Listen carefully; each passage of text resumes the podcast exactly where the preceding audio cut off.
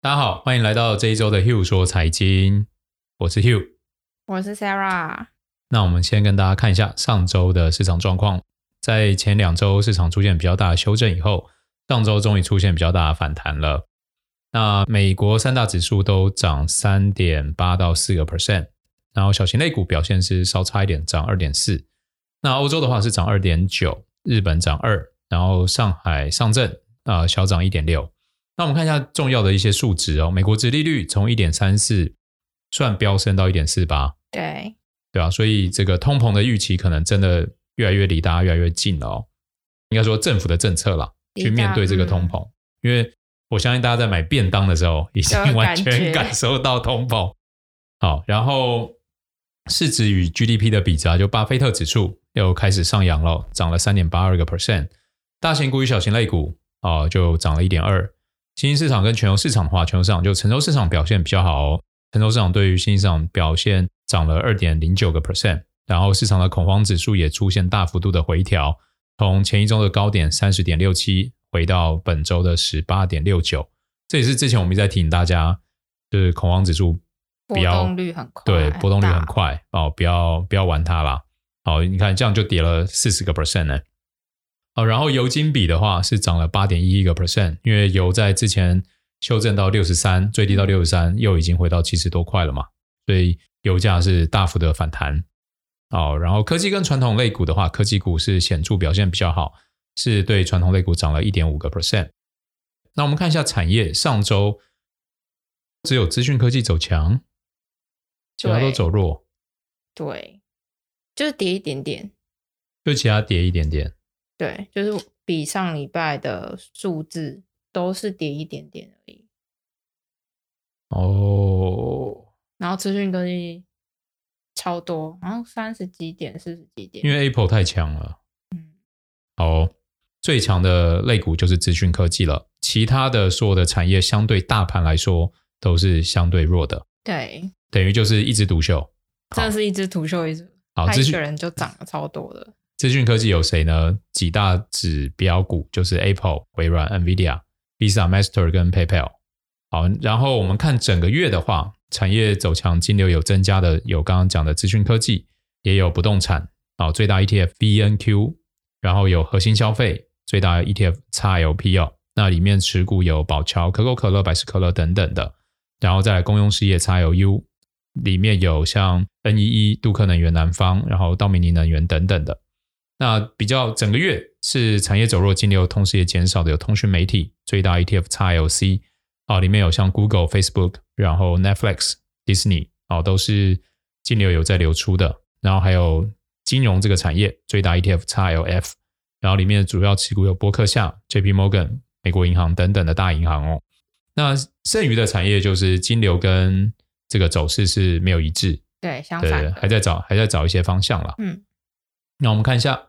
这个大家担心的确诊人数，前日均从前一周六十二已经开始微幅下降到六十点六，然后英国的话是四万六到五万一，然后日本一样在一百多人，那其他的国家都在减少，好，所以这个 Omicron 的这个恐慌可能又要下降了，对，就要过去了，最好是这样啦，对啊，大家真的不用太担心这个东西，传染力很强，然后可能会破坏疫苗的保护力。对对，但是症状很轻微，嗯，就像感冒一样。对，COVID-19 感冒化不就是我们大家所期待的吗？对。那接着我们请 Sarah 带我们看一下这个机构法人对市场的一些看法。首先，第一则是分析师们预计殖利率曲线会越来越平，看好长期的国债。第一间是美国银行，他们预计联储会加速减码，可能会带来两个比较大的影响。第一个是需求减少，第二个是可能会提前加息。那这两个影响都可能会牵动，让子利率的曲线越来越平。那对于投资人在建构投资组合而言，可能会让他们的投资组合偏向配置 比较长期的头寸，然后风险的资产会越来越少。讲白就是增加债券，减少股票，对吧？对。然后再来是巴克莱，巴克莱认为长期的美国国债上涨几乎完全是受到避险需求的上升，所以导致期限溢价下降推动。预期五年后的终点利率大概在一点八 percent 左右，不会像普遍预期的那么低。然后再来是花旗，他们认为市场还没有达到一个平衡，因为期权市场的隐含波动率还是非常的高，表示利率还有其他资产可能会出现进一步的剧烈波动，而且他们认为国债殖利率可能不会在今年达到两个 percent 的预期。因为他们觉得，只要跌破一点八 percent，就会鼓励趋势的资金流入，那就会导致投资人被迫买入比较长期直接投资的标的，还会让风险厌恶的情绪扩大。那整个市场担心联储会加息的预期，对于市场估值的影响，就会提振长期资产。好，我来为 Sarah 翻译哦。他的意思就是。因为现在市场的这个从期权市场来看，市场的隐含波动率很高，所以表示利率还有其他的像股票资产可能会有进一步的剧烈波动。隐含波动率很高，就是像我们刚刚提到 VIX 嘛，或者是其他的东西波动率，它就是一个避险的成本。也就是说，很多机构反而愿意付钱来做避险。那花旗的看法是认为，今年的长天期国债殖利率不会在今年达到两个 percent，然后因为他认为，假如利率跌破一点八，就会导致大家愿意避险，把更多风险性资产，就股票的钱转到债市的钱。那这件事情就会支撑债券嘛？那支撑债券价格不跌的话，利率就不会再往上涨。就整体来说，白话文就是这样，就是因为有可能市场会跌，股票市场跌，那反而间接的资金就跑到保护的部位，就是长天期的债券。好，那在高盛，他们表示，对于殖利率中期取决于疫情对于经济的影响。那这个曲线可能会维持在像现在比较平的水平之上，因为联储会会更加强调通膨的风险，所以他们依旧是预测明年的殖利率会比现在的曲线更加平一些。那预计联储会会在加速减码，然后在明年的六月加息。然后到明年的年末会有三次的加息次数，然后再来是 Morgan Stanley，他们表示，虽然短期的美国国债殖利率上升，但是长期国债会受到疫情风险、高流动性、养老金需求以及全球对于美国国债的需求影响，所以他们决定不会跟这个买盘的趋势做对立面。另外，如果 CPI 涨幅下降，市场对于联储会在明年加息的路径预期就可能会落空。就是刚刚白话文前面说，这些金融机构对于长天期国债的看法，就是认为利率会上去，但是不会上去太多，可能会锁在一点八到二。那主要为什么是锁在这边呢？是因为当他们认为利率上来的时候，从目前的这个市场避险的成本来看，其实。是有很多机构法人认为市场是有下行风险，好，所以愿意付比较高的代价来避险嘛。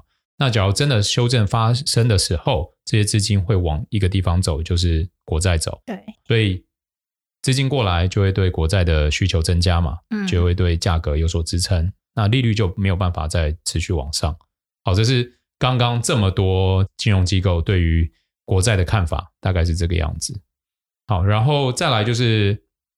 全球最大的债券投资机构 Pinco，他表示说，央行政策失误的风险已经在上升哦，但同时债券市场并还没有充分反映适当的通膨风险溢价哦，就是他认为通膨这个风险并还没有 price in 到债券的价格嘛。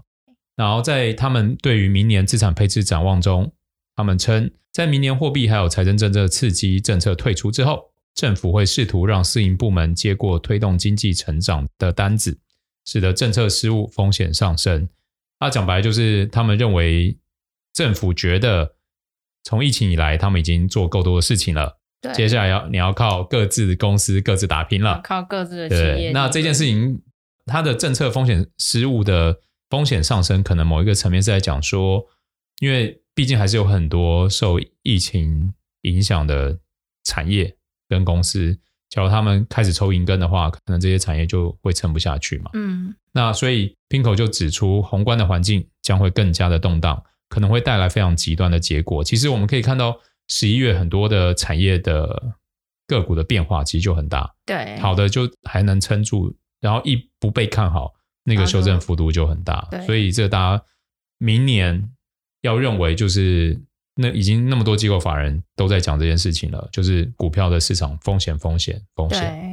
对，对啊，那我觉得做投资就是不要逆势而为嘛。当大船们都认为风险要发生的时候，那我们要做的事情就是要知道这件事情可能会出现。嗯，那大钱在离港的时候，可能对于股票的价格的压力就会很沉重。对，对，好不好？那平口认为说，对经济负面的看法是认为通膨可能会比政府想象来的持久，然后高负债的经济体成长率将会受到阻碍。那正面则是因为他认为，现在美国个人储蓄率创造了支持消费的空间哦，因为现在储蓄应该算是历史最高。对，然后对实体经济基础建设的推动，可以提振投资还有生产率的增长，从而形成良性循环，进而利好经济成长，导致明年美国国债殖利率上升。其实 这一段话也是在肯定美国政府这一两年的努力。嗯，对啊，那国债殖利率上升就是价格下跌嘛。对，好。再来一则，美国银行表示，他们大部分的客户在上周大举的逢低买入，包括对冲基金、机构客户、私人客户，他们大举买入个股还有 ETF，那资金总额达到六十七亿美元，然后是二零一七年以来的最高水平。大多数的产业板块都有资金的流入，但最大的就是科技股，然后。十月初以来就有开始有资金流入，然后工业跟医疗板块还有公用事业则是出现资金外流的情况。不过高盛就向投资者发出警告，他们表示风险指标还没有发出买入的信号。Omicron 以及联储会的鹰派倾向可能会在近期产生各种的交易挑战。他们还认为，在市场大跌的抛售潮压低了各种资产之后。风险偏好指标已经跌破零，而且还有可能会再更低。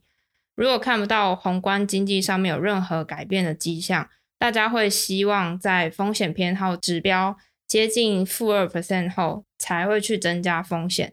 尤其是等到欧米狂散布一段时间之后，企业显示稳定，就可以更加顺周期来配置资产。所以目前并不是一个好的时机。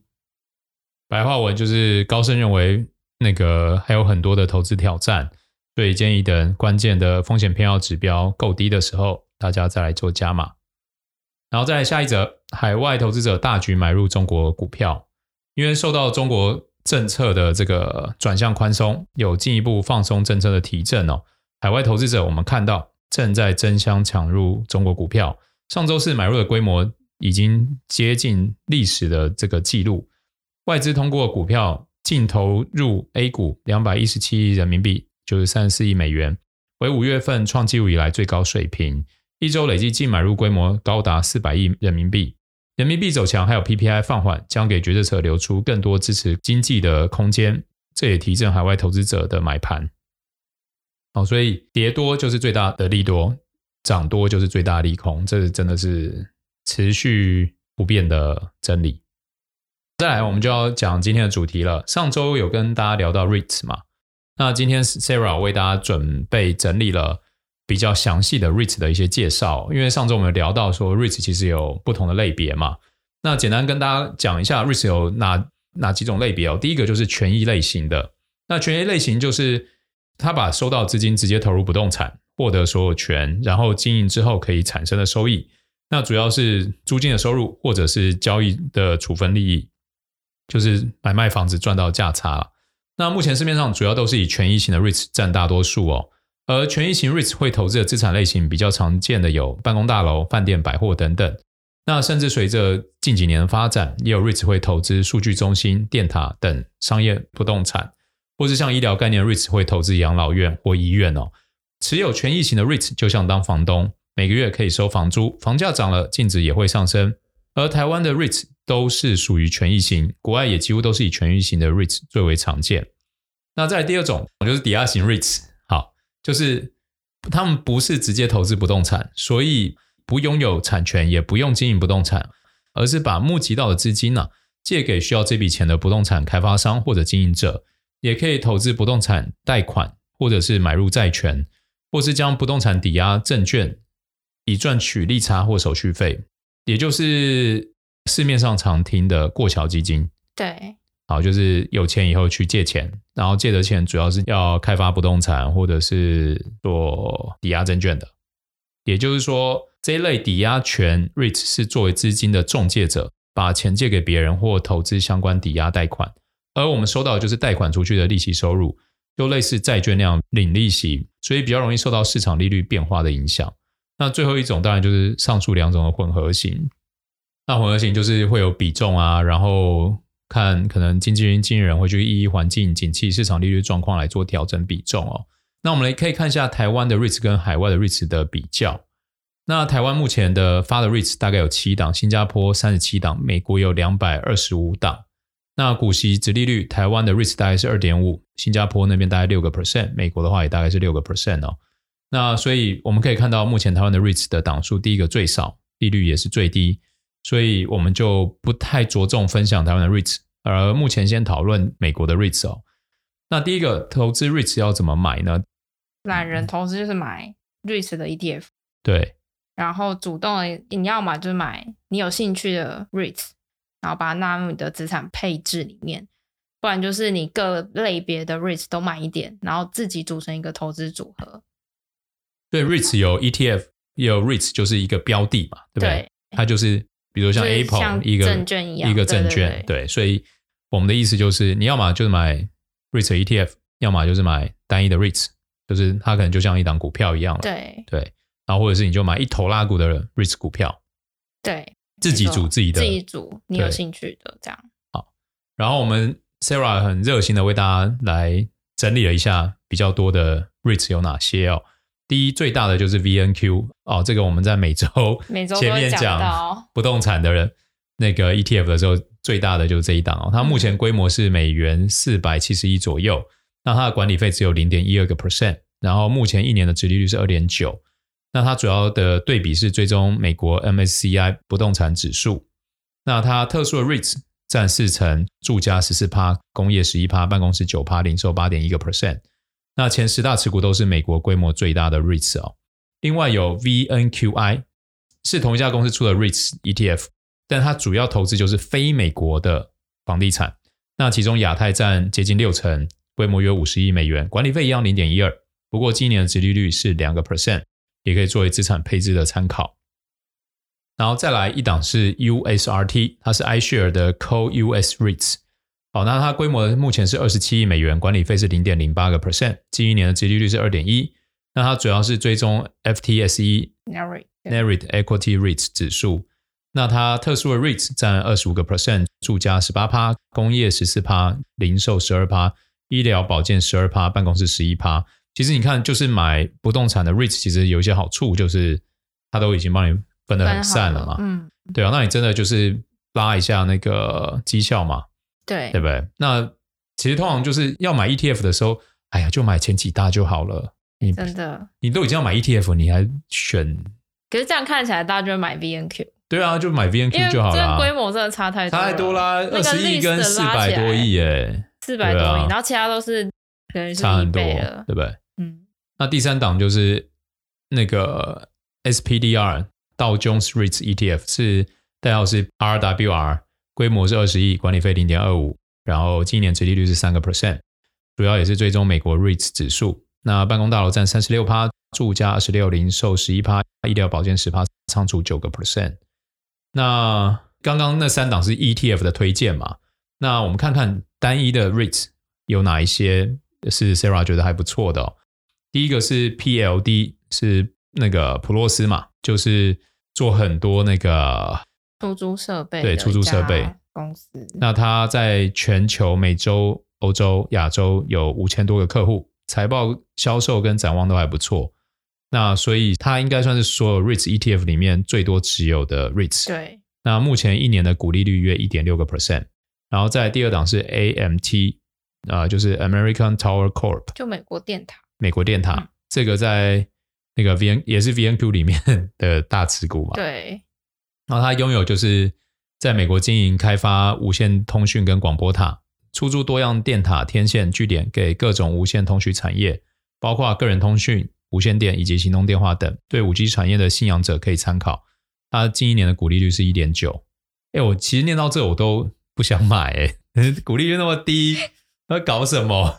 但是我发现，哎，可是你刚刚前面的表格说美国的 REITs 利率有六啊，对，那为什么我们这样念下来？但是因为近一年的股利率都有比较下降，因为疫情，所以所以股利率有下降，要不然其实之前，不然其实之前的股利率都比较高，所以如果是只看这一年的股利率有比较下降一点啦。